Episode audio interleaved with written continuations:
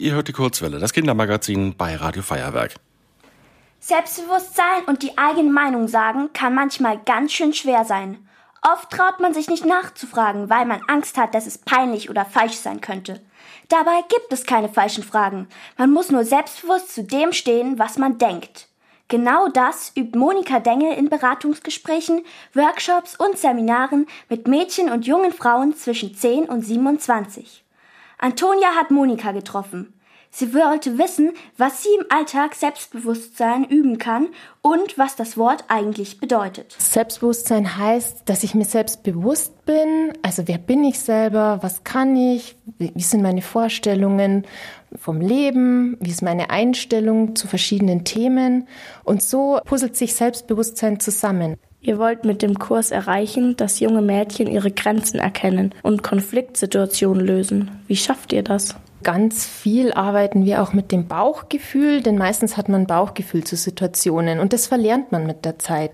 Das heißt, wir schauen mal wieder ein bisschen auf uns selber, wie fühle ich mich in Situationen und wo sind eigentlich meine Grenzen. Und wenn ich meine Grenzen kenne, dann kann ich auch ganz schnell Stopp sagen oder Halt oder ich will das nicht.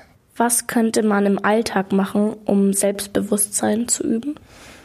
Eigentlich sind es schon ganz kleine Dinge, die man machen kann. Und das fängt schon mit der Körperhaltung an. Also einfach mal üben, Schultern zurück, Kopf hoch, Menschen in die Augen schauen. Das strahlt wahnsinnig viel Selbstbewusstsein aus. Und wie kann man in der Schule zum Beispiel sein Selbstbewusstsein stärken?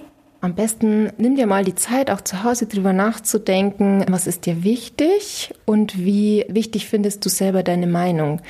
Denn das, was du denkst und was du sagen willst, das ist nämlich sehr wichtig. Und wenn du zum Beispiel eine Frage hast, die dir nicht wichtig genug erscheint, dass du traust, die zu stellen, überleg doch mal kurz, was ist das Schlimmste, was dir passieren kann. Und es ist nämlich gar nicht schlimm. Es passiert nichts Schlimmes. Und meistens sitzen in der Klasse zwei bis drei drinnen, die haben dieselbe Frage und trauen sich auch nicht. Was willst du den Teilnehmerinnen mit dem Workshop mitgeben? Meine Botschaft aus dem Workshop soll sein, dass ihr alle wertvoll und wichtig seid und dass ihr daran glauben dürft. Und so wie ihr seid, seid ihr richtig und so seid ihr einfach toll. Vielen Dank, dass du uns heute etwas über den Workshop erklärt hast. Gerne und ich freue mich auf die vielen Mädels, die zu mir kommen wollen und ein bisschen Selbstbehauptung trainieren.